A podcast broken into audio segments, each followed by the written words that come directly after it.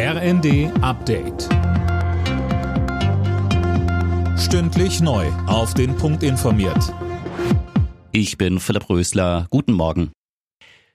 Vor dem Landgericht Kaiserslautern beginnt heute der Prozess um die tödlichen Schüsse auf zwei Polizisten bei Kusel. Angeklagt ist ein 39-Jähriger. Er soll eine Polizeianwärterin und ihren Kollegen Ende Januar bei einer Verkehrskontrolle erschossen haben. Damit wollte er wohl verschleiern, dass er illegal gejagtes Wild im Kofferraum seines Autos versteckt hatte.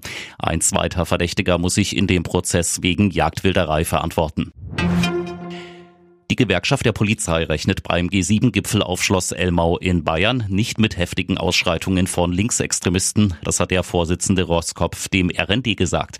Laura König berichtet. Es gebe keine Hinweise, dass der schwarze Block anreist. Vielmehr sind die Erkenntnisse so, dass wir von einem militanten Kern verschont bleiben, sagte Roskopf. Der bayerische Innenminister Hermann und Bundesinnenministerin Faeser hatten zuvor ähnliche Einschätzungen abgegeben. Bei dem Gipfel ab kommendem Sonntag werden über 18.000 Polizistinnen und Polizisten im Einsatz sein. Das Areal ist bereits jetzt weiträumig abgeriegelt.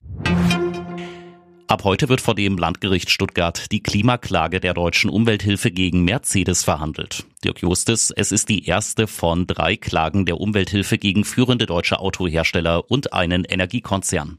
Ja, richtig. Die Umwelthilfe fordert in dem Prozess unter anderem, dass Mercedes den Verkauf von Verbrennern bis 2030 stoppt. Außerdem will die Naturschutzorganisation den klimagerechten Umbau des Unternehmens erreichen, insbesondere durch eine drastische Reduzierung der CO2-Emissionen der Fahrzeuge.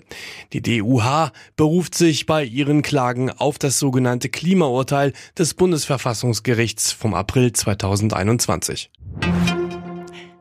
Am Broadway in New York ist ein Taxi in eine Menschenmenge gefahren. Mindestens sechs Leute wurden verletzt. Laut Polizei hatte das Taxi zunächst beim Abbiegen einen Radfahrer erfasst. Vor Schreck fuhr der Taxifahrer dann vermutlich auf den Gehweg und erfasste dort mehrere Fußgänger. Alle Nachrichten auf rnd.de